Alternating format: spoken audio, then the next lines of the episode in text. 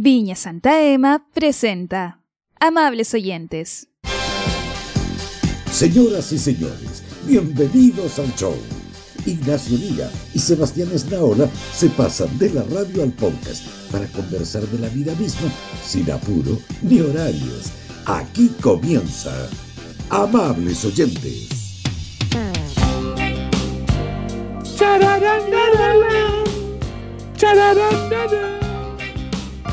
Tran, Se- tran, tran. Se, como hubiese dicho Julito Martínez, se murió Benny Mardones. Sí, sí. Se olvidó de vivir como otros y nos dejó. Benny Mardones. Mardones. Chileno. Los toples de luto. Los toples, las fiestas que tocaban lentos, la gente que tuvo romances en los 80 y en los 90 también, digámoslo. Sí, el Bueno, salón Nacho, Nacho, por favor, no, perdona, perdona. Benny Mardones, bueno, era chileno, ¿no? No era chileno, bueno, ¿hasta cuándo? Bueno, te- hablamos por años esta cuestión en la radio. Pero, pero ¿por qué seguimos hablando entonces de él si no era chileno? Lo único que nos acerca a Benny Mardones es que era chileno. Basta de hablar del señor Mardones, ese señor que incentiva bueno, a ir a, lo- a los lenocinios. ¿Hasta cuándo? Basta, basta de Benny Mardones, aunque esté fiambre, basta de Benny Mardones. Se ha aclarado miles de veces y los medios insisten en el error. En la Radio Galaxia, en RTU. El, el único, dicen. el único país del mundo donde fue noticia el sensible fallecimiento, y lo sentimos mucho y le mandamos saludos a la familia, del señor Benny Mardones fue en Chile. Claro. ¿Por qué? Porque alguien, un hueón iba pasando y dijo, ah, Mardone, ah, debe ser chileno, pues Mardone es chileno, obvio. Ah, y no, pues. Pero, pero, pero nada, nada. No, es hijo de chileno. Entonces es chileno. No, pero él no es chileno. Chileno. Él no es Chileno chileno. de corazón. ¿Cómo que no es chileno? Es chileno por Jus Sanguis. Porque, claro, no, O como se diga. es chileno porque por Just for Men.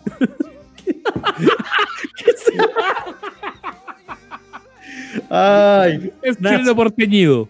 Sí, algo, algo tiene, pero nació en Cleveland, en Estados Unidos, hizo toda la carrera allá. Eh, Hay un reportaje muy bueno ¿ah? que se hizo hace algunos años en el diario La Tercera. Se los voy a recomendar derechamente porque además lo hizo un amigo mío, el Pancho Sireda, compañero de universidad. Y es un reportaje sobre los orígenes chilenos de Benny Mardones, el autor de Into the Night, temazo Qué obligado canción. de cualquier salón de toples de respeto. Sí, Cual- es verdad. Y ahora vamos a presentar, ella es toda una profesional. Katiuska con ustedes. Y ahí salía. Ella quería ser profesional, pero su cuerpo se lo impidió. Y ahí entra, sí, por supuesto, es lindo. Qué grande Sí. Benny Mardones. Ignacio, ¿tú fuiste de tople? Yo no fui muy de tople. No. Eh, eh, eh, he ido. No, en- he ido. en- Este He ido. soltero, He ido. Historias, en fin, pero así como que de- yo conozco hueones que son buenos para el tople. Claro. no, no estamos hablando de cuando vais con los amigos algo específico, estamos hablando de los hueones que se les va el sueldo en el topless. Más o menos, más o menos, más o menos, más o menos. Y convengamos que Benny Mardones era como recurrente, ¿ah? Sí, sí. Es como una, una canción como que uno se la podía esperar, al menos en cierta época. Porque, porque tenía la gracia de, de además de, de ser un lento. porque, eh, Esta, Into the Night es un lento ochentero. Pero como, como muchas cosas en Chile, los 80 duraron como hasta el año 98 aquí en nuestro país. Entonces nos fuimos quedando con mucha hueá ochentera en el camino. Entonces No. este perduró y perduró y perduró. Yo una vez fui al Lucas Bar, en, estoy hablando de mucho tiempo atrás, atrás, antes de estar casado, pensando en que me están escuchando en este minuto. Eh, No fue mucho antes de estar casado. Y, y había un sector que era como un poquito más piola, que estaba en el subterráneo del Lucas Bar, donde tú podías ir con la chiquilla, en fin, para seguir conversando y que ella te siguiera sacando tragos como de a 20 lucas. La lucha. Como el, negocio, el negocio del tople, weón, es jugar, juegan absolutamente con la calentura del hombre, weón, es increíble. supuesto, Bueno, weón. Pero era, era tan bueno el Lucas Bar en esa época, antes de que estuvieran los cobres, ¿ah? cuando estaban en las condes, era tan bueno el Lucas Bar que cuando tú bajabas ya de ese subterráneo, así como para más perita, por lo que me han contado mis amigos, ¿ah? porque yo jamás fui, No, no, eh, claro. Estaba tocando música, weón, el maestro Carlos Corales. No, el está ahí. El maestro Carlos Corales de Denise. Pero, weón. ¿Qué, Qué qué- qué grande, nivel? ¿Qué nivel, Lucas? Eh, eh, Era otro grande el, tiempo. ma- el maestro. No, otros tiempos. Yo estoy hablando de 20 años atrás, antes de que me casara por segunda vez. Otros tiempos. El Lucas para la familiar ahí. El Lucas Bar es algo que yo no, veo, no veo hace mucho tiempo. No, no es porque me estén escuchando aquí en la pieza de No, al no, no, para nada. Ah, que, que- ay, atención, familias en ola. Esto pasó hace rato, prescribió. No, Ah. pero fuera de broma, Lucas Bar se fue de las Condes hace mucho tiempo cuando los clausuraron y toda esa cuestión. Mucho tiempo. Ya, nada, pero estamos claros que esa era como una canción emblemática de momentos calentones, ya, ya sea toples, café o, o de bailar un lento bien agarrado, digámoslo, pero, pero Mm. ¿la he puesto alguna vez un poco de atención a la letra de Into the Night de Benny Jamás. Mardones? Jamás. Porque este caballero, eh, que falleció a los 73 años, se compró el Dios lo, yate, Dios lo guarde en su santo reino. Claro, lo conserve y lo mantenga, ¿no? Eh, Mm. Pero este señor se compró el yate, la casa y, y la segunda vivienda con esta pura canción, pues, weón, si fue un One Hit Wonder. Eh, pero si uno se pone a analizar un poquito la letra, ya desde el principio tiene problemas. Mire, Feluca, retrocércase, por favor. A ver, ¿ya? Porque lo primero que dice, She's just 16 years old. Uh, Ella difícil. solo tiene 16. No. Entramos al tiro mal. ¡Policía! ¡Venga a buscar a Benny Mardones! ¡Al suelo, degenerado! ¡Asqueroso! Entonces ya desde, desde el inicio tenemos problemas para empatizar, básicamente porque nos iríamos en cana. Eh, y, Mm. y la canción se trata de eso, se trata de una chiquilla y, y como que no, po, un, un señor que tiene todas las intenciones de seducirla y llevarla hacia la noche, into the night. Eso no puede terminar bien. po. Qué increíble. Qué increíble. Yo no sé por qué esa canción terminó siendo una canción tan identificada con el mundo de la noche. Sí, yo les voy a recomendar eh, ma- nada más, bueno, la, la letra ya no hay nada que hacer, digamos que era nuestro tiempo. ¿Ah? Chileno tenía que ser. Chileno tenía que ser. Y vean el video, por favor. Video. Una oda a los efectos especiales de Chespirito. Hasta con alfombra voladora, weón. Es muy Kuma, weón. Per- perdón que esté hablando este señor que se murió. Está tibio todavía, Benny Mardones. Perdón que, que me ponga tan pelador, pero el video es muy malo. Es horrible. Así que cuando tengan un ratito, eh, ami- amable oyente, por favor, busquen el video de Into the Night. Ah, Es muy malo, yo no me acuerdo. ¿ah? Yo honestamente no me acuerdo. Solo me acuerdo de los lenocinios de haber asistido en mi época de soltero. Nunca después. Oye, pero Seba, espérate, espérate, espérate. ¿Escuchaste? El inicio de este programa, amables oyentes, ¿escucharon el inicio de este programa? Los primeros segundos de este espacio se dieron cuenta de lo que pasó. Qué grande. Nos pusimos pantalones largos de una vez por todas y estamos tan emocionados porque tenemos una gran noticia. Viña Santa Ema lanza su nuevo sitio de ventas online www.santaema.cl. ¿Qué es lo que vas a poder encontrar ahí? Todos los productos que han estado presentes en los momentos más importantes de tu vida. Santa Ema Gran Reserva Merlot, Catalina, Select Terroir son algunos de los grandes vinos que es posible encontrar en este nuevo punto de venta. Vinos con gran trayectoria, muy conocidos por las familias de Chile. En el fondo, Ignacio, yo no- creo que no nos queda otra que hacer un gran salud por Viña Santa Ema. Eso, alzo mi copa, Ahí qué está. rico. Ahí está. ¿Viste? Ahí está. Salucita, qué grande. Recontra bien acompañados. Tienda.santaema.cl para que no ande pasando rabia yendo a comprar ahí como otra gente. Oye, ojo con las promos. ¿Qué pasaste? Extraordinario. Tienda.santaema.cl. Santa Ema, historias que trascienden. Bienvenidos a los amables oyentes. Santa Ema, una gran eh, viña y un gran auspiciador que estamos felices de tener en esta jornada de los amables oyentes. Oye, resérvame la de 375, ¿ah? Esa, esa medida más chiquitita, medida justa rico, para dos ¿ah? copas. Oh, qué cosa más buena. tú que estáis, tú que estáis solo y mano, solito, así no se pica. Extraordinario. ¿eh? Ese necesito yo, sí. ¡Mándeme seis! Eh, Muy oye, bien. muy pronto novedades para los amables oyentes. Así de a gusto. rico, ¿eh? podcast. qué rico, qué rico.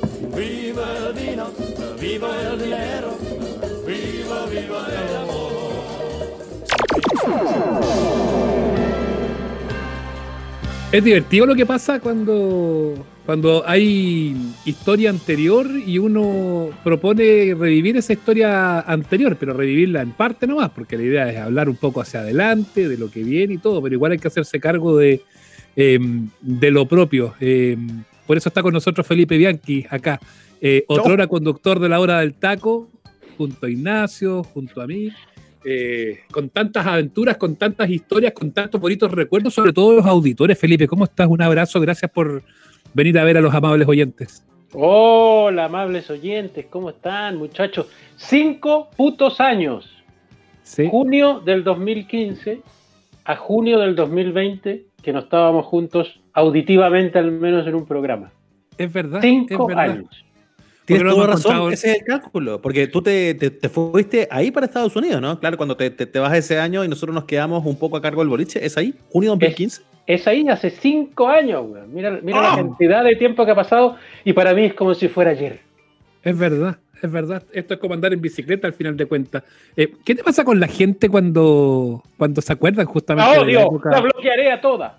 Basta, basta. Ah, Cuando, cuando, cuando se hacen cargo un poco de lo, del, fenómeno y de lo fenomenal que fue, fueron esos años de, de la hora del taco, porque obviamente Nacho, yo, tú hemos estado en distintos proyectos y obviamente uno siempre puja porque esas cosas caminen y anden bien y uno dice de repente, no, no tanta nostalgia, pero es reconfortante cuando, cuando la gente todavía se acuerda de eso. ¿eh?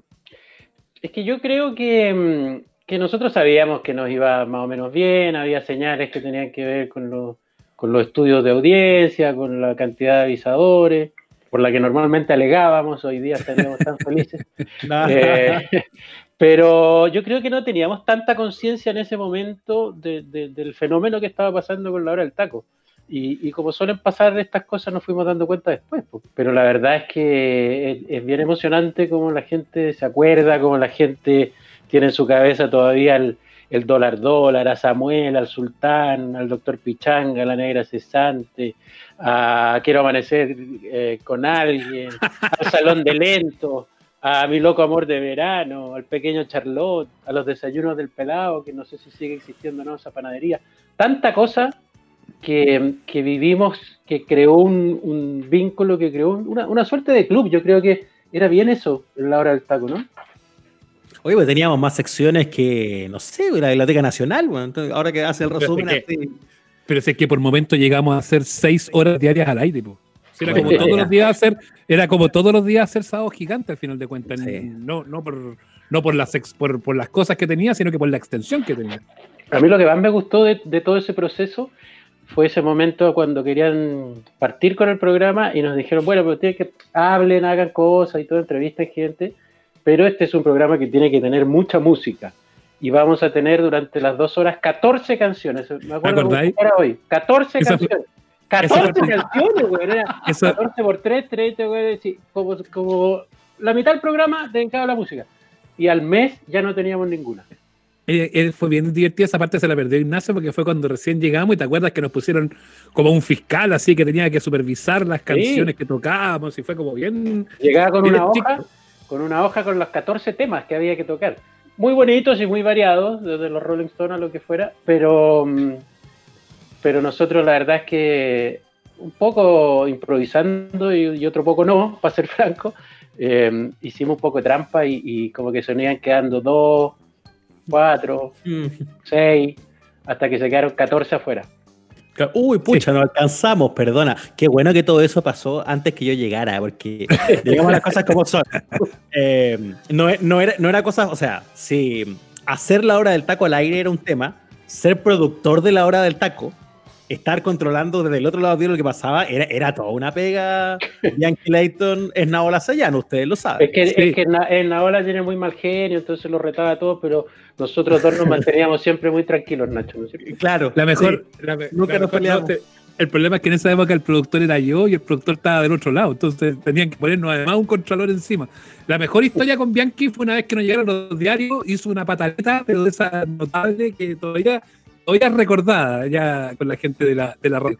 Eh, y que no, ¿te acordáis que no, decidimos no salir al aire? Esa yo creo que fue una de las cosas más insólitas de un acto de, un acto ¡No de amor salimos! propio. ¡Y no salimos! porque esta weá no puede ser! Sí, me acuerdo. Y fue un acto de amor propio porque teníamos tanta confianza en nosotros mismos, pero ahí perfectamente podrían haber agarrado los bonitos y habernos mandado a cambiar. Pero bueno, Yo creo que teníamos hambre, güey, porque queríamos ir a tomar desayuno, no sé, algo así. Puede Eh, pero, pero fue efectivamente sí. Y además ahí yo descubrí, gracias a Esnaola, Nacho, y antes me lo había dicho otro amigo, Rodrigo Gómez, con el que trabajo hoy en radio justamente, Bacán. que, que tenía, se, se producía un fenómeno físico cada vez que yo me enojaba en mi corporatura y mis fosas nasales crecían de manera... Hay gente que levanta la ceja, otros que pestañean, ot- otros que palmotean. A mí me crecen las fosas nasales y no hay cómo ocultar el enojo. Nariz, nariz inflamada, mejor ni le hablen, porque eh, es una señal inequívoca del, del enojo. Felipe, junio 2015 a junio 2020, además de que la historia de la hora del taco se acabó, que cada uno siguió su camino, que cada uno fue forjando su historia, afortunadamente todas muy, muy exitosas, por supuesto, pero es, es llamativo el momento en el que nos encontramos por parte de los medios de comunicación. De todos lados, con eh, cada vez hay menos plazas para trabajar, cada vez hay menos espacio para la, eh, para la creatividad dentro de los medios de comunicación, todo se ha ido estandarizando, muchas cosas de sintonizar la tele o poner la radio. Eh, es un momento bien, bien difícil, bien difícil pensar que proyectos como el Taco y como tantos otros hoy por hoy podrían tener espacio en un medio que por las razones que fuera, de audiencia, de auspicio, eh, se fue achatando cada vez más. ¿eh? Es que yo creo que, que es evidente y no, no, podemos negarlo nosotros los periodistas que efectivamente la industria de los medios por distintas razones ha sufrido una serie de, situaciones que lo complejizaron todo, económica, de excesos que a lo mejor vivimos en algún tiempo también, los, sueldos que se pagan en la industria de los medios en algún momento también fueron medio absurdos. Eh, pero, pero yo fíjate que tengo más o menos claro dónde empezó el problema. Y no sé si ustedes lo comparten. Yo creo que en el momento que un medio de comunicación, cualquiera, radio, revista, diario o, canal de televisión o cable, pasa a ser dirigido por esta especie de rotativa que hemos vivido en el último tiempo de, de ingenieros comerciales, de gente jugando a ser medio, y, y, dejaron los medios de estar en manos, de alguna manera, de los, de los editores, de los periodistas. Empezó el problema, porque básicamente es, cierto que los medios y, cualquier negocio vende, eh, vive de, de, la venta, de la publicidad, pero es un, es un resultado. Lo que no se puede perder de, de vista nunca en un medio de comunicación es que el gran cliente es el auditor, y el auditor sigue contenido, sigue personas, sigue, eh, cree en cierta gente y en cierta gente no. Por lo tanto, eh, lo que yo he visto en los medios en el último tiempo ha sido una especie de jueguito de gente que un día vendía jabones, al otro vendía zapatos y al otro vendía contenido, y así no funciona. Y en esa lógica se cometieron muchos, muchos errores, creo yo, de los cuales nos está costando salir. Quiero poner solo como ejemplo las revistas de papel. Evidentemente en la revista de papel hay un, hay un ámbito incontrarrestable que tiene que ver con el tema de la ecología, con el valor de la celulosa, con, una, con las mil cosas que quiera, que la gente lee menos, pero las revistas de papel hoy en el mundo, aquí en Chile no quedó ninguna. Nada. Y en el, y en el mundo son como los vinilos. La, hay miles de revistas de papel. Cuando uno viaja y pasa por un, por un aeropuerto, o cuando va a Inglaterra, a Estados Unidos, Argentina, Brasil, a México, no, no, no hay para qué irse al, al otro lado del charco, está lleno de revistas. Lo que pasa es que cambiaron las revistas de papel. No es que se hayan cambiado a, a Internet, son de papel, pero son mucho más segmentadas, el concepto detrás de cada una editorial es mucho más elaborado y fino, y, no es que se hayan terminado. Para la gente con poca cabeza se terminaron. Eh, y, y, pasó lo que pasó acá en Chile, que la cerraron todas. Pero es bien absurdo y no me cabe la menor duda que no, no, no hemos llegado al fin de la revista papel. Y eso expándelo a todo, a la radio, a la televisión. Así lo veo yo, por lo menos. ¿Significa que mm, el, el ecosistema eh, eh, de medios va a seguir? O sea, vamos a, a, tener todavía la posibilidad de escuchar buenos programas de radio, ver estelares de televisión abierta. Eh, pienso en el futuro inmediato de los próximos es que, ¿Sabes lo que pasa, Nacho? Yo, yo no sé si va a ser porque no es el formato para mí, no sé si va a ser la televisión abierta, no sé si va a ser el cable, no sé si va a ser una, una nueva invención tecnológica, satélite, pero, pero el, el, rey del medio de comunicación del pasado, del presente y del futuro es el contenido.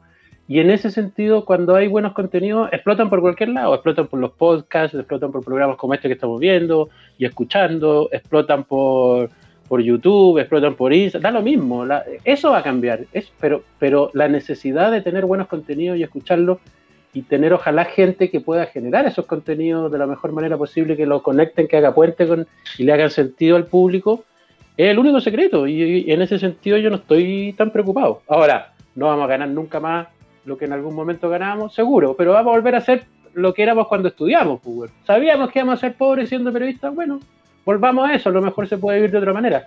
Es un poco la, la metáfora del país también. Tanta huevada que hicimos por ganar plata, ¿no? Como sí. país. Es verdad, es verdad. Eh, a, propósito de eso, cuando, cuando llegó enero, termina enero y, te dicen del Mega sabe que el señor no, no sigue más, ¿Qué, ¿Qué, te pasó a ti? Además de lo doloroso y que, termina siendo quedarse sin pega, pero perder un perder una ventana de, una ventana masiva, eh, por decirlo de alguna manera, de, de, poder expresar tus ideas y todo eso. Eh, era, literalmente más IVA. Sí, no eres, un tipo acostumbrado a que te echen además tú, Bianchi. Entonces yo creo que tiene que haber sido además un, golpe duro, ¿no? Eh, fue em, hasta histriónicamente muy especial porque eh, no tenía la menor idea. Llegué a hacer el bloque deportivo, terminó el bloque deportivo y mi, director editorial me dijo, estamos. Y dije, sí, sí, ya terminamos el bloque. No, estamos, hasta aquí no más llegamos. Así, ¿ah? tal cual hasta aquí no llegamos, eh, te voy a pasar una hojita para que firmen, no, no sigues en el canal. Ah, dije yo, está bien. Eh, pero me sorprendió, obviamente, porque no había ninguna señal. Además, ¿para qué, para qué hacía ir un pobre Gil a las 10 de la noche a hacer la el, último bloque? Llámalo a las 5 y te ahorráis el, espectáculo. Y, además fue muy complejo porque fue no fue muy agradable eh, todo el tema económico. Eh, me había cambiado el contrato hace poquito. Yo calculo que más o menos pensando en lo que iba a pasar después y por lo tanto había perdido la antigüedad, había perdido una serie de cosas. Eh, pero quedaron un poco lo mismo en términos de plata. Eh, yo creo que lo, que más me molestó, lo que más me dolió, lo que más me sorprendió fue el trato. Hasta el día de hoy no he recibido un WhatsApp, un llamado, una carta, nada del Pato Hernández. Eh, que fue el que me llevó al canal, que era mi jefe máximo, que éramos compañeros de curso en la universidad, nada, cero. Eh, y eso, eso sí te llama la atención, porque uno, uno escucha que a veces pasan esas cosas, sabe, eh, pero, pero cuando le toca a uno se, se, pone más, más complejo, porque es legítimo que alguien diga, ya sabéis que no me interesa seguir trabajando con esta persona, obvio. pero las formas yo creo que en ese tipo de cosas son, son súper importante. Y yo que he estado al otro lado y que me ha tocado despedir gente, que me ha tocado cerrar proyectos y todo, eh, entiendo que, hay ciertas obligaciones humanas que, no se pueden dejar de lado. Desde luego, dar la cara. Mm. cuando tienes que conversar con un, con un papel o con un funcionario que no habías visto nunca, que defiende legítimamente las razones por las que estaba cumpliendo ese cargo, eh, es más complejo. y y empezar a pelear que si son tantos días de vacaciones o son menos, que si corresponde o no el mes de aviso o no, son cosas bien, bien en el fondo para además cuando a ti te parece que las razones de, las por qué están así, eh, algunas radios, algunos canales y, algunos medios, es por una suma de errores bien dantescos, porque uno, nosotros que llevamos tanto tiempo trabajando los tres en tantos proyectos distintos, uno se da cuenta cuando empiezan a hacerse mal las cosas y dice, uy, vamos por, vamos por un camino complejo que va a terminar mal. Mm, bueno, mm. así fue, así fue con Mega y así fue con el área de deportes de Mega y así fue con otras cosas que... En fin, pero sí, si la pregunta es si me sorprendió, me sorprendió. Si la pregunta es si me dolió, me dolió. Si la pregunta es si lloro solo por las noches, no, pero... No. Ya, pero la pregunta es otra. Eh, a la luz de eso, de un ciclo que fue bueno pero corto, eh, pensando en que tú te habías ido a, Estados Unidos, estabas con un contrato con Chilevisión y todo, eh, y haciendo la raya para la suma, eh, ¿fue, ¿fue un paso en falso haberse ido al Mega, no? no, porque conocí gente de la que sigo siendo muy amigo, muy buenos profesionales en esa área de deporte, que ya no están muchos de ellos en Mega, están en otras partes también. hicimos hartas cosas, hicimos, bueno, la cobertura de la selección chilena por otros cuatro años, porque yo ya venía a hacer cuatro con Chilevisión. Yo creo que hay poca gente, el chico Díaz seguramente, eh, poca gente que haya visto tanto jugar a la generación dorada como la vi yo, porque teníamos todos los amistosos, todos los partidos oficiales durante cuatro años con Chilevisión y después cuatro años con Mega. Em, entonces no, no, no, no, creo que haya sido un mal camino, pero, pero no fue lo que yo pensaba. No, no, creo que se cometieron muchos errores en el área de deporte que no sé si no se hubieran cometido. Eh, mucho más temprano de lo que pasó, habríamos sido extremadamente competitivos. Llegamos a hacerlo, de hecho, con la Copa Confederaciones, era combo y combo con Canal 13, que era el rey hasta ese momento. Em, pero, pero creo que en prensa tampoco se hicieron bien las cosas. Creo, Mira, lo voy a resumir de otra manera. Eh, soy seis, cinco años después, mucho más cercano y amigo de la gente de televisión que la de Mega. Claro, forjaste ahí el tema y lo planteaba bajo esa lógica, allá que fueron en televisión fueron mucho más años, eh, pero uno piensa en los derroteros que tuvo esa empresa, porque después terminó comprando el canal del fútbol y todo eso, y mejor, a lo mejor si hubiera quedado ahí, estaría ahí en este minuto en, otra, en otras circunstancias o en otra, o en otra historia. Eh, ¿Te hacía el Araquiri o, ya está nomás? No, no, porque como te digo, eh, eso me permitió hacer la Copa Confederaciones, hacer las clasificatorias, hacer muchos eventos eh, en esos cuatro años que si hubiera seguido en televisión no lo habría hecho. Además que yo me fui en televisión eh, no solo porque tenía una, oferta interesante de Mega, sino porque también eh, cuando cambió la administración de televisión vi lo mal que se empezaron a hacer las cosas. Entonces ya no era, no me era, no era un canal atractivo, se cerró Tolerancia Cero, se cerró el área de deporte, se cerraron una serie de cosas, cambió la gente, cambiaron las miradas, está bien, había que irse en ese momento. Em, lo que sí, lo que sí yo encuentro que, es complejo, no es complejo, digamos, pero, pero que no va a volver a pasar más, es lo que eran las áreas de deporte en la televisión abierta en esa época. Yo el otro día sacaba la cuenta con la gente que trabajábamos, ponte tú en televisión, y nosotros, tú estabas en ese momento en televisión, en ese momento nosotros transmitíamos al mismo tiempo, o sea, no, no, no voy a hacer una suma de, de, que durante cuatro años se fueron sumando, estoy diciendo en el mismo momento, cuando se creó el área de deporte de televisión, transmitíamos todos los partidos de la selección chilena, amistosos o oficiales para las clasificatorias. Transmitíamos todas las copas locales, copas gato, amistosos y todas esas cosas que se Transmitíamos la Fórmula 1 todos los domingos. Transmitíamos la Champions League en directo por la televisión abierta durante cuatro años. Transmitíamos la Liga Inglesa, la Premier League, la Liga Italiana, la Liga Argentina y la Liga Brasileña, todas las semanas transmitíamos los abiertos de tenis de Fernando González y, del Nico Mazú. Transmitíamos el show de goles los domingos muy tarde, que era un real sacrificio, porque no es bueno, no es bonito estar compartiendo ese escenario con mujeres ligeras de ropa. Mira, yo hacía el noticiero de cierre y después iba a verte al show de goles y no, sí, Sí, seguro porque te interesaba el fútbol, si era por eso. Nunca te vimos con desagrado. ¿Te acordás que llegaba el negro Piñera? El negro Piñera sí, y se metía. Los, domingos en la noche, pero tenía más un discurso que era lo más bonito. No, pero cuenta esa, cuenta esa, porfa. Llegaba todos los, o muchos domingos, porque el show de goles era después de Tolerancia Cero. Ya. O sea, partía como a la una. noticias y el show de goles. Las noticias, pues, partía como a la una. Entonces, eh, como a las dos todavía estaba al aire, y dos y cuarto y dos y medio también. Y de repente llegaba el negro Piñera a esa hora, y yo sé si, ¿por qué hacía acá, weón? Es que esta es la única weá que está abierta a esta hora un domingo. y llegaba con una botellita, llegaba, llegaba a conversar porque efectivamente un domingo en la noche a las dos y tanto no nada abierto. Y ahí había un grupo eh, divertido de gente, había muchas chiquillas. Eh, entonces era, era efectivamente el local abierto más interesante esa hora era el show de gol. Todo eso lo hacíamos al mismo tiempo. Hoy día no hay ni una posibilidad de que un canal de televisión abierta tenga derecho eh, de ligas locales o de la Champions o de la Copa Sudamericana eh, no hay ni una posibilidad que tenga los eh, derechos de la Fórmula 1, del tenis, qué sé yo. Está todo eso en, el, en, otro escenario y, no creo que vuelva a ser distinto. Quizás de repente algún juego olímpico, algún mundial, que, incluso eso está en duda, que siga en la tele abierta. Pero bueno, mm. eran otros tiempos. Tendría que dividir eso en unos tres o cuatro pay-per-view, ¿no? O esos contenidos premium, que, es como la, manera hoy día en que podríais ver todas esas cosas, digo, si, quisiera seguir siendo público de, todos estos eventos que mencionáis. Eh, me, me queda dando vuelta lo del público, porque hablamos de, medios un poco desde el lado de los que lo hacen y también analizando las decisiones o cómo son los jefes o los que financian todo esto. Pero la otra ecuación grande es el público. Tú sigues siendo, igual que Seba, igual que yo, eh, activo usuario de redes sociales llevamos mucho tiempo interactuando y rabiando en redes sociales. Mm. El, nombre, el nombre Bianchi Layton lo puse yo, de hecho. Esa cuenta la creé yo en el estudio de la Radio Universo. Y la arroba Bianchi Layton. Arqueología. al igual que hoy, cinco años después, no, eso fue antes, eso debe haber sido como diez años atrás. Eh, al igual que hoy, diez años atrás, no entiendo nada, weón, de tecnología, así que siempre tiene que haber un eh, solícito amigo como Sebastián Ennaola que me crea las cuentas, que me dice dónde hay que meterse, que aprendo rápido, pero no sé nada.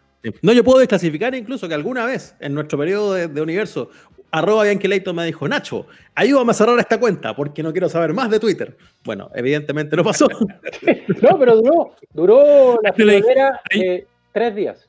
Ahí tú, le, Sí. ahí, ahí tú le dijiste, oye, pues existe una opción que se llama bloquear.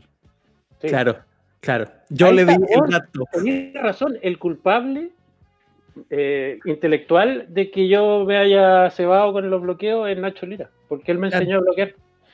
Le enseñé el botón de bloqueo para que no sufriera más que quería cerrar su cuenta y que los tres seguimos usando Twitter, weón, pesa todo. Y Ah. Facebook e Instagram u otras redes. Entonces, eh, también es interesante ver si el público ha cambiado, si sigue siendo el mismo. ¿Qué te atrae hoy por hoy de la interacción en redes sociales? ¿Por qué estás ahí todavía? Yo creo que la respuesta es diferente para cada una de las redes. ¿eh? En buena medida, profesionalmente, porque aparte que es atractivo, si no, no existirían esto de la, de la rapidez con que una opinión tuya salta al mundo. Eh, creo que todavía hay mucha información que, uno se perdería si no estuviera en Twitter. Twitter para mí es la red de información básica. Con Instagram me pasa que, mm, que es más estética, que es más bonita, que es más eh, vende pomado, ¿no? Digamos, porque uno efectivamente en Instagram es mucho mejor de lo que es realmente. Eh, Nacho es Nacho bonito ver tiene- toda la gente haciendo ese ejercicio. Sí, Nacho tiene una frase muy buena para definir las redes. Nacho, ¿Cómo con favor. esto? De, pues, de que Instagram es verdad, eh, es más lindo. O sea, el, el Instagram es más lindo que el mundo, pero por suerte también eh, eh, eh, el mundo es más lindo que Twitter, digamos. No, no, ningún, Cierto. está, está como al medio. Y yo, mira, sin, sin saber mucho, pero me ha venido muy bien todas la- las cosas que han pasado el último tiempo con Facebook. Nunca me gustó mucho Facebook. Nunca, nunca enganché mucho con Facebook. No tengo, no la uso mucho ni nada. Y, y ahora puedo decir que es que yo siempre supe que era una red corrupta y utilizada para fines malévolos. Pero, pero básicamente, eh, yo creo que si no fuera periodista, probablemente la que más usaría es Instagram. Porque lo que sí soy es vanidoso. Sí, po. Sí, po. Vanidoso, Hasta ¿Cómo que Sí, sí, ¿no? vanidoso, no, vanidoso y grupiento. Pusiste, No, no, un, libro, pusiste un libro de cocina el otro día en Instagram, que te habían regalado un libro de cocina. Eh, Por De los favor. sopranos, extraordinario. Pero basta, de esa, pero basta de esa mentira, weón. Si tú crees que en la olla, weón, sirve para pa, pa- pa pegarle con un palo, así como para el bombo del No, estadio. yo, yo no cocino, eh, no tengo ningún problema en reconocer que no cocino básicamente porque mi mujer cocina muy bien y sería una falta de respeto tratar de competirle. Pero sí alguna vez cociné, mucho cociné cuando viví solo y era... eh, Tallarines con salsa, martes, salsa con tallarines. no, no, no, estás exagerando porque lo que realmente cocinaba eran tarros. Tarros de atún, tarros de palmito, tarros de aceituna, tarros de... Todo lo que venía en tarro, incluso de, de conservas para el postre que eran cerdas, pero a, a mí me gustan. Em, eso era lo que yo sabía hacer. Y, hay sopa para uno, sopa para uno, seco para la sopa para uno. Eso. Pero, pero es verdad que no cocino, pero es que no era, no era el objetivo del regalo, cuando además la Tere sabe, pues, en el fondo se está haciendo también un regalo ella misma. Eh, cuando me regaló el libro de Regalo los tramposo. sopranos, que, son todas las recetas del, del Vesubio, eh, que así se llamaba el restaurante de Archie, uno de los personajes de Soprano, el, el- el que hacía la comida, eh, y entonces pura comida napolitana, riquísima, el más entretenido que hay el libro. Eh, y y lo, que, lo que sí me pasa es que yo sé de comida, porque como soy un asiduo visitante de restaurante y me ha tocado eh, la suerte de viajar harto, eh, cacho harto de, de, de comidas y de... No sé hacer nada, pero, pero sé pedir perfecto. eh, pedí perfecto. Bozo, por favor. Pero veis la receta y así como que veis, ah, no sé qué, lo, la pasta a la bongole que a ti te gusta tanto y como que te empezáis a imaginar foto, así lo- miro la foto, los, sí. pero te imagináis los sabores, eso es lo que te pasa cuando, cuando miráis Obvio, cosas así, ¿o ¿no? Obvio, obvio, obvio. Y, y sé que no he comido todavía y quiero probar y ese tipo de cosas. El otro día discutía con un, con un par de amigas por Zoom y con la Tere, eh, ¿qué, qué era más atractivo para una mujer? Ese tipo que, que en la primera cita la invita a su casa y le cocina durante horas mientras conversa y no sé qué, y le demuestra que es capaz de cocinar, o el weón que la invita a un extraordinario restaurante y cuando entra el mozo le dice, "Oh, hola, ¿cómo está don Felipe? ¿Lo mismo de siempre? ¿Qué, qué causa más efecto sobre, la, sobre esa pareja? ¿Que, eh, ¿Trasladarla a un mundo que no conocía o, o demostrar que uno es capaz de hacer algo tan noble como cocinar incluso por el otro? Y la verdad es que estaban repartidas las opiniones. ¿eh? Mm. Sí, porque muy probablemente que la comida te quede como el hoyo, porque vaya a estar tan preocupado de, de Además. otras cosas que muy Además. probablemente se te va a quemar o se te, si así es pasta se te va a pasar y va a quedar pegoteada. Entonces la chance del restaurante, yo creo que yo, yo le doy Además, más. ¿sabes qué? pastelero a tus pasteles. Uno que, que aboga por eso en la vida, yo encuentro que eh, hay que dejar ese terreno para los que se dedicaron a eso, que, que, no es poca pega y que es muy bonita como pega, y, y dejar que sean los chefs, que sean los, los, expertos los que cocinen, y además pedirle a los chefs y a los expertos en cocinar que se queden ahí y que no empiecen a ser, weón, eh, analistas de política, analistas, weón, de, de, de, sociedad y de medios, porque nos encontramos hoy, weón, con los chefs prácticamente candidatos a la presidencia, y eso también es una cosa extraña. Bueno, y, pero ese, Oye, pero, pero ese, fíjate. pero perdona, pero ese es como el efecto Gastón Acurio, po. O sea, en Perú, Sí, po. y no siendo iba. líder de opinión, po. Sí. ¿Te acuerdas cuando invitábamos a, a Chicali al estudio y llegaba con vino y con vaso Puta Y- que era bueno, weón. y terminaba el programa estábamos como zapatos? Como zapato y, y el programa terminaba a las 8 de la tarde y nos quedábamos hasta las 9 y media. Tú partías, uy, tengo que ir al canal y partías ahí a hacer las noticias. Sí. Llegaba Eso pasó la varias veces. Ah, pasó varias veces. no, y cuando teníamos unas catas de vino con Pablo Márquez también. Pablo Márquez. Pablo eh, eh, insistió después en eso, cuando nos tocó, cuando estuvimos juntos trabajando en la Sonar. Siempre, en, en el programa que fuera, en EPA o en otro, metía el, el viernes a un weón que llegaba con pisco, con gin, con no sé qué.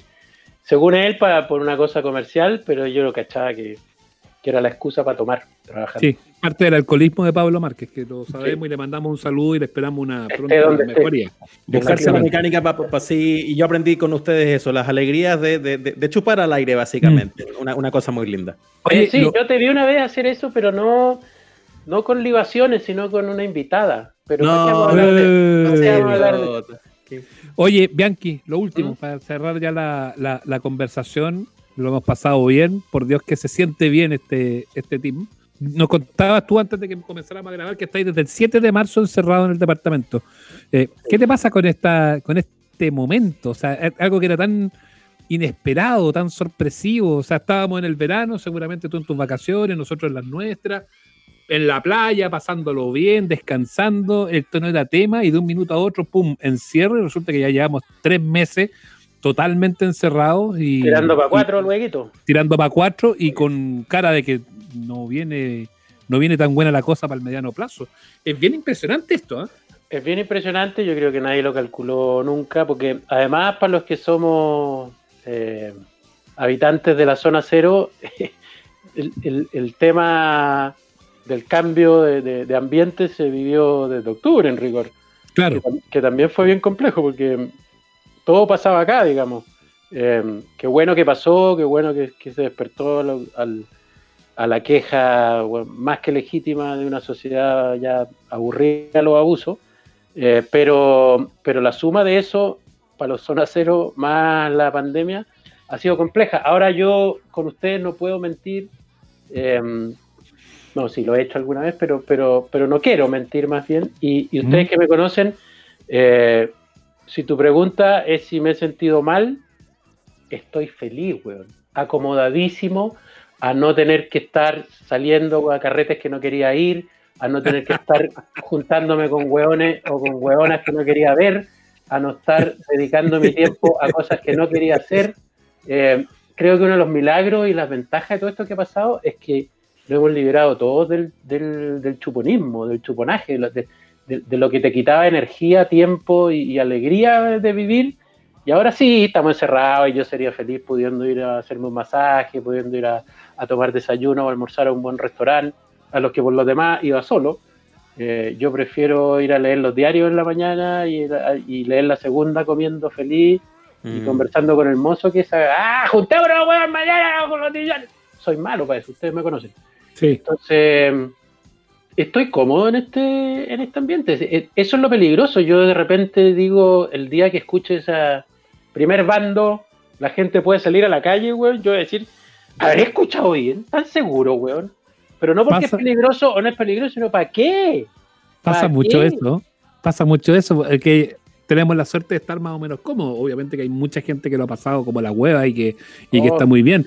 Pero, pero, Ahora, pero eh, Sebastián e Ignacio, que la gente que lo, ha pasado como las weas, lo pasaba como las weas hace un año, eh, Sí. seis meses antes, y ahora Sin también duda. porque, Por porque, el, porque la- el, el país los ha llevado a pasarlo como las weas. No, no se trata de que están o no están en sus casas y ese tipo de sí, cosas. Ahora sí, efectivamente somos unos súper, hiper privilegiados. No tan privilegiados como para ir con, con polera blanca y pantalones de lino blanco a comprar vino, digamos, eh, durante la pandemia, pero sí somos privilegiados, eh, como hizo el presidente, sí somos privilegiados en el sentido que efectivamente vivimos bastante cómodos y, y- y además estamos más o menos contentos eh, en, en el, en el lugar que vivimos y con nosotros mismos, pero, pero bueno, no, no, tampoco lo hemos pasado todos muy bien. Pues, de la- Pero, pero en esa, la del vino de Piñera, ¿le, pus- le pusimos color todo o, o- o el, o el hombre? No, yo encuentro que ya, ya, ya, ya, ya, pues, weón. O sea, tenéis que dar el ejemplo. Eh, Piñera debiera saber, porque no es un tipo tonto, que él representa, así como Trump, todo lo malo por lo que está peleando la sociedad, todo- todos los, los ultra privilegios, todos los abusos del poder, todos los problemas de, la- de las trampitas de, de los empresarios. Entonces ya tiene esa cara, ya tiene, ya representa eso. Si además sigue pensando eh, y, y- y elaborando el discurso que si no es ilegal se puede hacer, estamos locos. Él tiene que dar señales, tiene que dar ejemplos. Si ahora es presidente, eh, ¿qué chucha necesita ir a comprar vino? Que mande a alguien. Eh, da lo mismo. No, no, es tan- no, no es que esté haciéndole un daño a la sociedad, pero sí le está haciendo un daño al, al cargo. Y eso me preocupa. Felipe Eugenio Bianchi Leighton, arroba Bianchi Leighton en redes sociales, pese a todo, pese a la vanidad y los egos, en Instagram poca selfie, ¿ah? menos que otros periodistas de la plaza, déjame decirlo. Pero sí así es que muy bien. feo. No, Menos selfie. Una, que- eh, yo creo que eso son etapas, ¿eh? son etapas. Pero espérate que salga a la calle de No, nuevo. no, pero si hubo, ah, pero si hubo un minuto, hubo un minuto que estaba vuelto loco y te ponías así, ay, No, si la vimos. Te su- ¿Viste su afuera.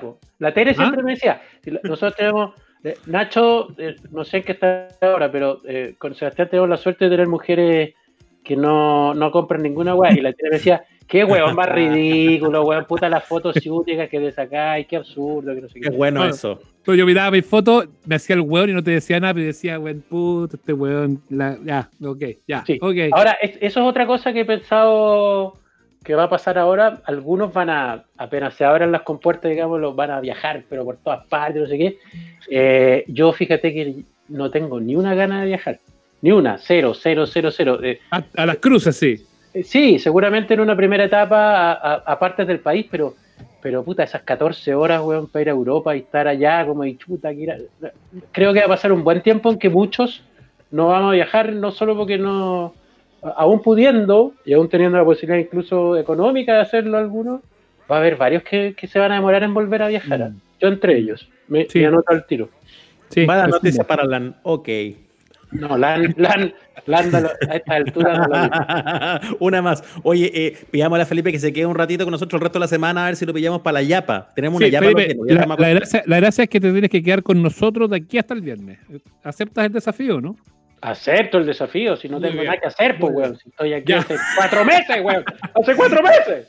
Ya, gracias por venir a vernos en los amables oyentes. ¿ah? Los felicito, súper buen proyecto, me alegra que además estén juntos de nuevo. Eh, son para mí una parte muy importante de mi vida.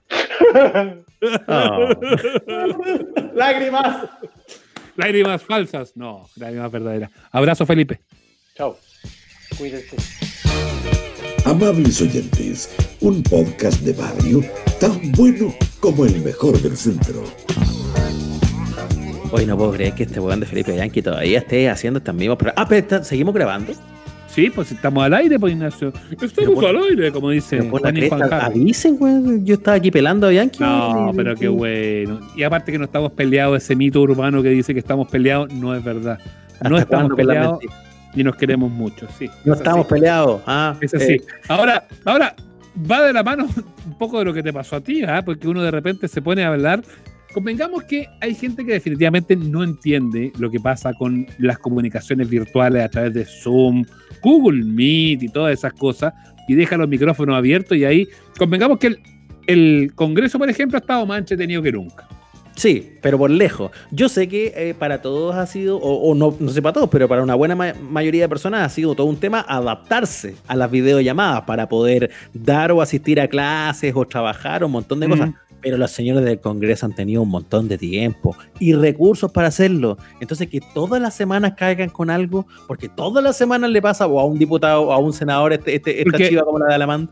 Porque uno dijo la otra vez que la Mónica González, que no sé qué. La vieja pesada. la vieja pesada. Zafirio. Ahora Alamán dijo que el Eguiguren hablaba pura hueá. Sí. Eh, y así se van. Na- Navarro buscando petróleo. Pero si que le. Entonces, basta, po.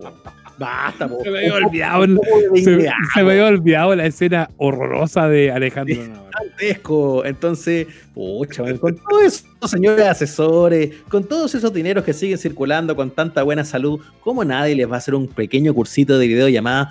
Por último, para que el micrófono no se te quede abierto como Alamán, que después Pero se defendió muy mal. Pero si lo mínimo es apretar mute. Ni siquiera mute. Mute, como decía mi abuelita. Mute. Eso. Apriete mute. Sí. Oye, igual se defendió mal Alamán, ¿o ¿no? Así como, bueno, es mi amigo y no sé qué. ¿Cómo, encontraste esas disculpas? Señores, señores Giguren, cambie de amigos. Ahora, por otro un amigo, un amigo le dice al otro, oye, weón, estáis dando la cacha, po, weón". Cuando vos dais la cacha, yo te digo, Ignacio, estáis dando la cacha un poco, o viceversa. Pero ¿cómo vais a hacer eso de, no, es mi amigo? Weón, pero qué falso es Alamán, qué falso. Uno de los amigos, creo yo, así dentro de los códigos de la amistad, uno de los amigos uno tiene que tener la capacidad de decirle, oye, ¿sabes qué? Estás hablando, weá. Ah, pero para, Eh, pero, pero no en la po. No, pero para, pero para. Tú, a mí o, o a Feluca o algún amigo cualquiera que puedas tener dentro de tu círculo más íntimo, tú le dirías, socio, está dando un poquito la cacha, pare un poco, o te más el boludo. Porque ese- son como dos caminos en el fondo que hay para tomar. Es que yo creo que eventualmente, no- sé si frenarlo al tiro. Yo creo que uno tiene que tener la capacidad de decirle a un amigo cuando está cagando que, le- que la está cagando. O sea, eso define al amigo, si no lo que tenía es un fan. un Obvio, yes man, obvio, ¿cachai? obvio, obvio. O sea, yo, yo espero de un amigo que me diga, weón, la estáis cagando, ojo, la estáis cagando, fuera del tiesto. Te tienen que decir, pero probablemente también tienen que dejar que te equivoques un poco. Porque, porque si ni siquiera dais la oportunidad, también tampoco estáis siendo muy amigo. O sea, como que tienes que dejar que la gente pruebe. Pero en algún momento Mm. tenéis que ser capaz de, de hacerlo. Pero esto no tenía ninguna lógica del amigo. Esto no era el amigo así como hoy te está equivocando. De hecho, la actitud es súper mala. pues, está al teléfono, está en otra, está pelando. La pregunta del millón es: ¿con quién estaba hablando Alamán? Chan, chan. ¿Estaba acusándolo?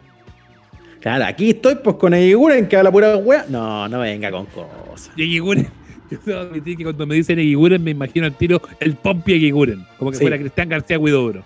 Sí. Oye, pero espérate, y, y ahí el, el, ¿cómo se llama? El Caroca sería Víctor Pérez, que salió corriendo. ¡Sí! Caroca es Víctor Pérez. Pero ¿lo viste? ¿Lo viste cómo salió corriendo además? Es maravilloso. Es que yo tenía camiones. Dijo, por eso salí arrancando. Oye, pero arranca de la sesión, güey, ese, ese, fíjese en el detalle, porque es chiquitito en la pantalla, cómo, cómo sale, eh, cagado de risa además. Ay. Qué grande. qué increíble. Bueno, pero, sí, bueno, con- concluyamos que al menos el Congreso ha estado más entretenido que los últimos 20 años. es verdad. Hagamos un último brindis con Viña Santa Ema, Ignacio. Oye, sí. Copa Ahí está. Ahí Salud. está, salucita, salucita. Estamos felices de que estén con nosotros. Muchas, pero muchas gracias a Viña Santa Ema por estar con nosotros acá. www.santaema.cl para que no tenga que salir de ninguna parte y compre los mejores vinos que puede tener, no solamente en Chile, en el mundo. Oye, y nosotros nos reencontramos los viernes en La Yapa, como cada semana, los domingos en el Instagram Live, va a estar Felipe Bianchi en la Yapa. eh, confirmado.